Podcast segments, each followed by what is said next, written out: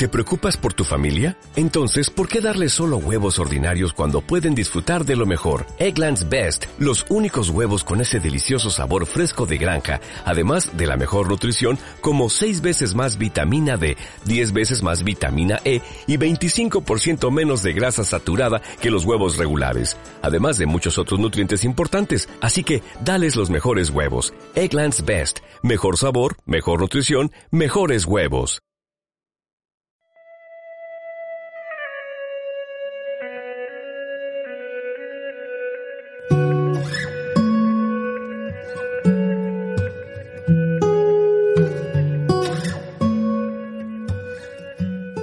Trevolarium.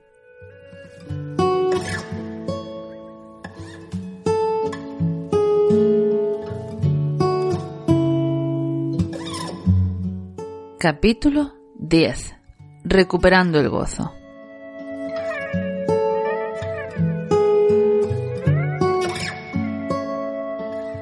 Soy Ana Isabel López, responsable de Trevolarium.com una plataforma de contenidos digitales que, desde que estás oyendo estas palabras, ya es tu casa.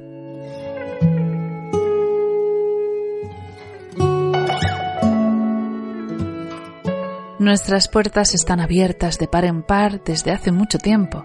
Aquí en nuestro salón podrás leer al calor de la chimenea encendida, formarte a la luz de la lámpara de nuestra mesita de noche, enseñar a todo el mundo eso que la vida te ha enseñado escribir tu universo único e inigualable e incluso hasta afiliarte ganando dinero por ello.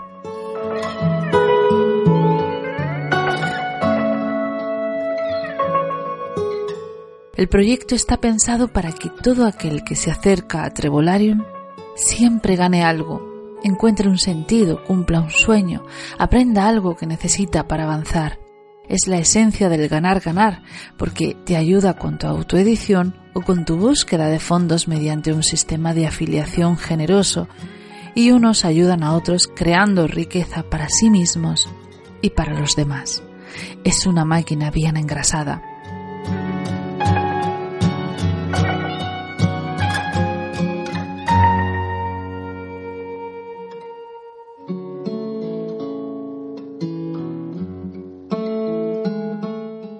Antes las mujeres no tenían derecho a trabajar, a ganarse un sustento, a tener dinero y propiedades, y la mujer luchó muchísimo para mejorar su situación.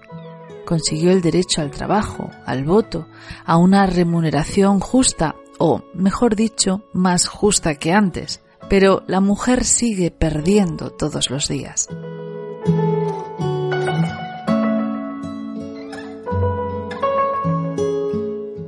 Las sociedades avanzadas que aspiran a cierta igualdad entre los sexos ha trucado las viejas esclavitudes por nuevos grilletes sutiles a la par que crueles.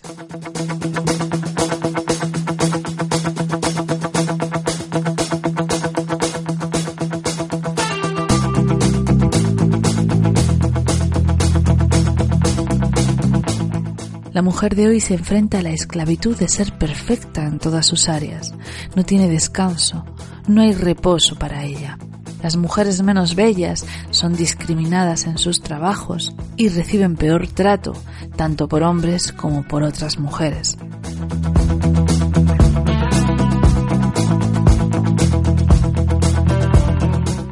Además, para conquistar el terreno vedado se nos ha puesto una condición y es el de abandonar nuestro papel de madres.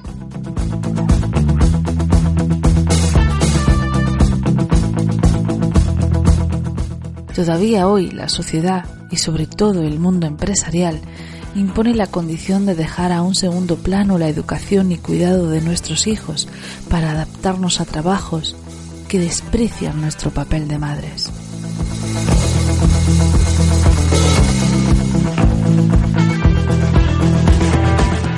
Las generaciones que vienen ahora se encuentran con un mundo excesivamente sexualizado, donde la mujer vuelve a ser un escaparate, aunque, si cabe, ahora más humillado todavía.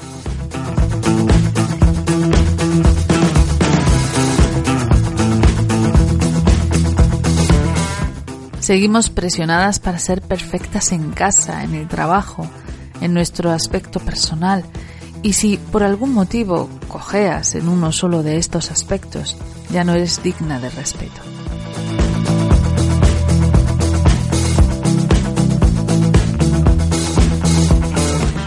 Hemos logrado muchas cosas, sí, pero hemos perdido otras que también eran importantes. La sociedad nos ha exigido que, a cambio de nuestros derechos, nos convirtamos en hombres. Y no somos hombres. Somos mujeres que deberíamos brillar con luz propia. Deberíamos poder vivir sin una lupa sobre nuestras cabezas.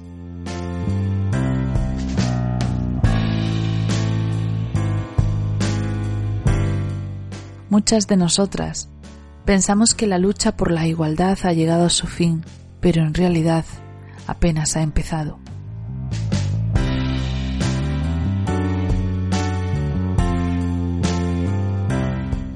Alicia Túrtura, en su libro Recuperando el Gozo, tuvo el deseo de invitar a las mujeres de hoy a comprender que nuestro destino no está cumplido, que aún quedan terrenos por conquistar trozos de camino que saltamos en nuestra búsqueda y que hay que volver para que sean recorridos de nuevo, piezas del puzzle que aún no se han encajado. Y además tiene un título muy sugerente, Recuperando el gozo, y se trata del gozo de ser mujer, esa esencia que hemos despreciado nosotras mismas por intentar encajar en un mundo todavía masculinizado. Y no, no se trata de conquistar roles masculinos, se trata de conquistar el respeto, que es algo muy distinto y que aún no lo hemos conseguido.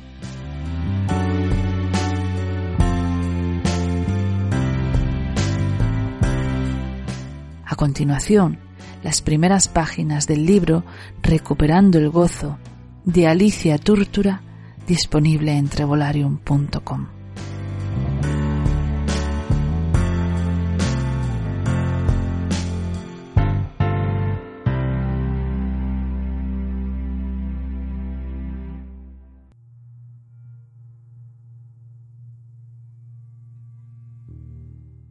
La permanente exploración de significados fue una constante en mi vida, igual que la insatisfacción de ser mujer en un mundo de hombres.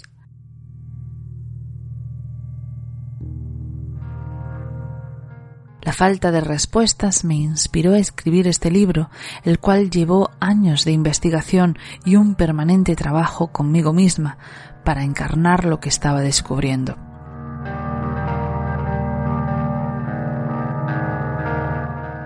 Como muchas, perdí en algún momento la alegría primigenia de mi propia naturaleza para no sentirme desaprobada por el grupo, sea el que fuere. Seguía mandatos para no ser diferente y resulté serlo, porque nadie es igual a nadie.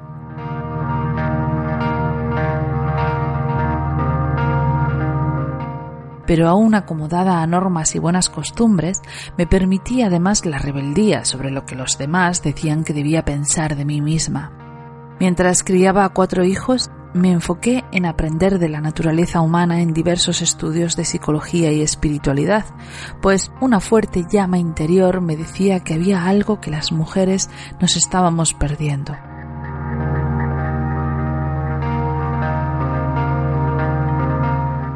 Lo uní con la antropología y versiones del inicio de la humanidad de otras culturas, comparé religiones y leía antecesoras preocupadas por lo femenino encriptado en la mente actual, pero que había sido en otros tiempos real y sagrado.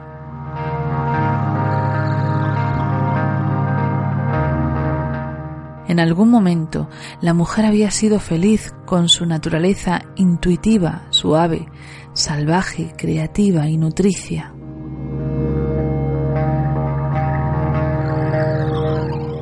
Fue así que decidí tomar un camino que me pareció más directo. Hoy sé que la profundidad de lo femenino es significativa, pues de hacerse conocida cambiaría los paradigmas con que se viene manejando el mundo desde la era patriarcal.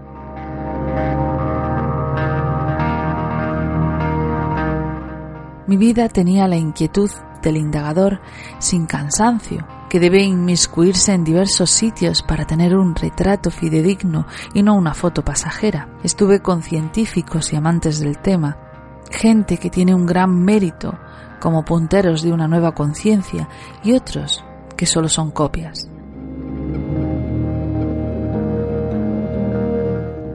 Seguí a las primeras especialistas que escribieron sobre el femenino emergente, llegando hasta la física cuántica, que acabó por completar el circuito.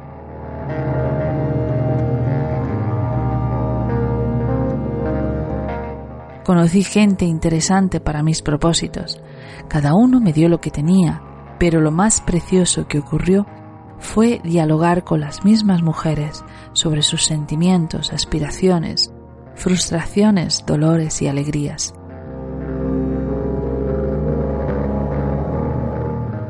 En el consultorio se crea una base de confianza donde ellas confiesan sus más recónditos secretos.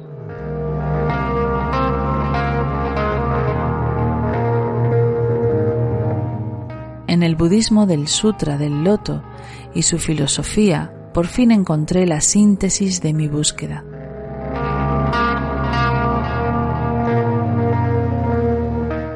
La dignidad de la vida es la explicación cuando debemos evaluar lo correcto. Y esto me hizo comprender las palabras de una anciana tolteca que decía, cuando necesito algo, me lo pido a mí misma.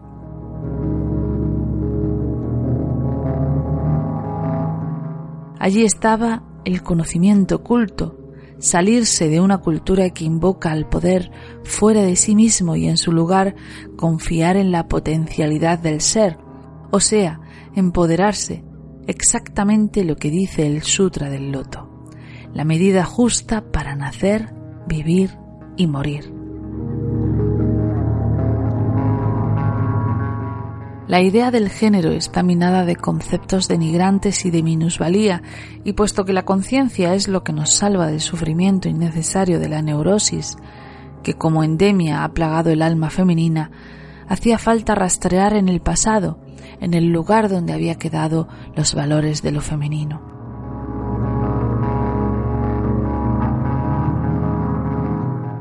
Según la amplitud de la conciencia tenemos el resultado de las percepciones. Sin conocimiento hay percepciones muy equivocadas, mentirosas o defectuosas, y en el punto de evolución a que hemos llegado carecemos de la información que otrora se transmitía de las sabias ancianas a las más jóvenes, perdiéndose así en un pasado muy remoto el significado de ser mujer. Podemos crear nuestras circunstancias. Un ser humano puede, y de hecho lo hace permanentemente, elaborar sus propias vivencias de felicidad y buena fortuna, de enfermedad y sufrimiento. Al ignorar esto, solo nos queda la queja por lo que nos pasa, y sin tomar nunca las riendas de nuestro destino, andamos por la vida siendo víctimas de las atmósferas implantadas, por lo que este libro pretende aportar en alguna medida a la autoconciencia de la mujer.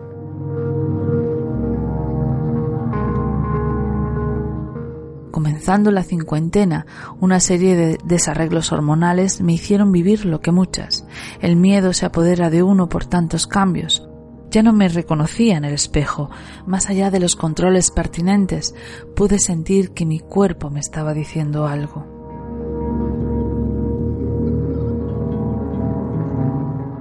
En ese momento conocí lo que llaman el corazón entre las mujeres de tradiciones ancestrales. Mi útero, el corazón de una mujer, estaba doliéndose por no ser lo que debía. Había formas por parir todavía y ciertos aspectos que pulir. Al mismo tiempo sentía escalofríos al escuchar el desprecio con que las mujeres hablan de su propia feminidad y de eso que las distingue por ser hembras. El odio a su menstruación, exclamaciones de alivio porque les había autorizado la histerectomía livianamente y el consabido lamento ante la supuesta inferioridad respecto al varón que intentan superar recurriendo a la competencia y a la agresividad que pretende igualarlas o por lo menos acortar las distancias respecto a ellos.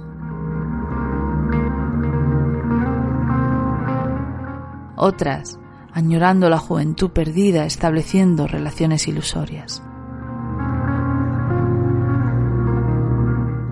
En este libro soy quien soy y doy lo que tengo. Escogí honrar mi propia autoridad y estimular a otras mujeres para que hagan lo mismo, aun con un pequeño grito, ya que, como bien dice el poeta Charles Simic, el que no sabe aullar no encontrará su manada, y al señalar de Pincola Estés en un comentario sobre el cuento Las zapatillas rojas, salto, tomo lo que hay aullo, rastreo, examino, busco, siento, huelo, contemplo y desde hace ya tiempo vivo la vida hecha mano.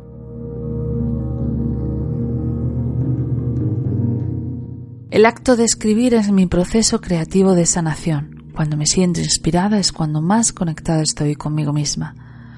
Otras encontrarán que pintar, trabajar en lo que les gusta, bailar o criar huérfanos es lo que las llena de pasión y alegría sanadora.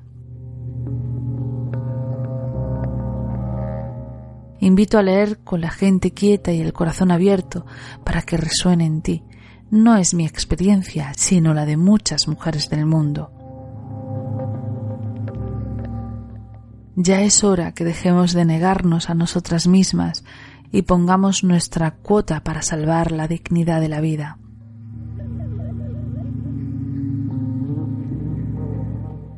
Daisaku Ikeda, mi mentor, dice, este es el siglo de la mujer. Aquí un libro abierto, porque hay mucho más que decir, mucho por investigar y vivenciar. Dejo en manos de quienes lo lean la tarea de profundizar, pues contiene datos y citas que amplían lo que expongo.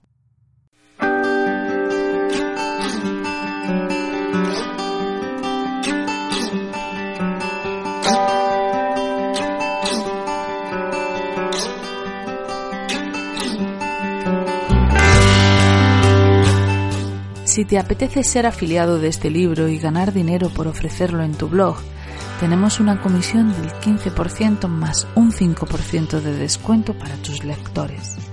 Puedes solicitar tu código de afiliado en blogueros.trevolarium.com.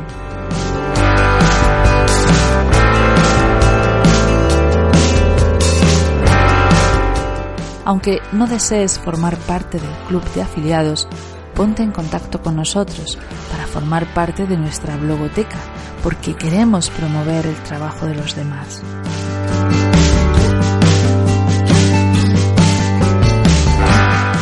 Si quieres publicar en Trevolarium o proponernos un libro, escríbenos a escritores.trevolarium.com. Todos nuestros libros son sueños cumplidos de escritores que tienen grandes cosas que contar.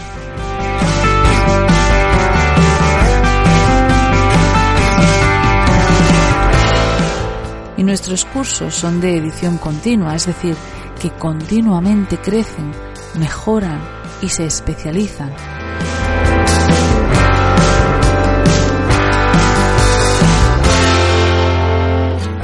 Si tienes una enseñanza que espera su sitio, ya lo has encontrado.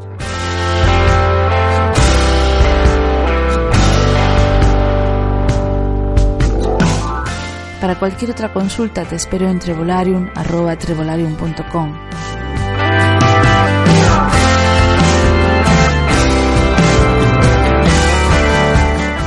Trevolarium es un universo de aprendizaje, de vuelo, de conquista de nuevos horizontes, de búsquedas, de inquietudes.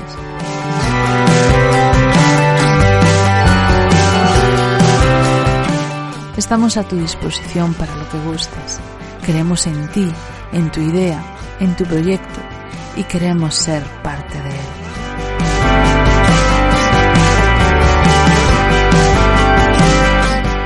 ¿Te sumas?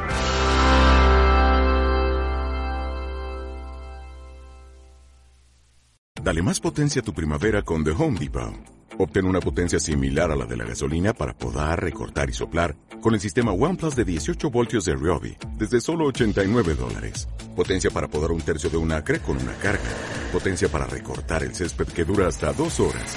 Y fuerza de soplado de 110 millas por hora. Todo con una batería intercambiable. Llévate el sistema inalámbrico OnePlus de 18 voltios de Ryobi. Solo en The Home Depot. Haces más. Logras más.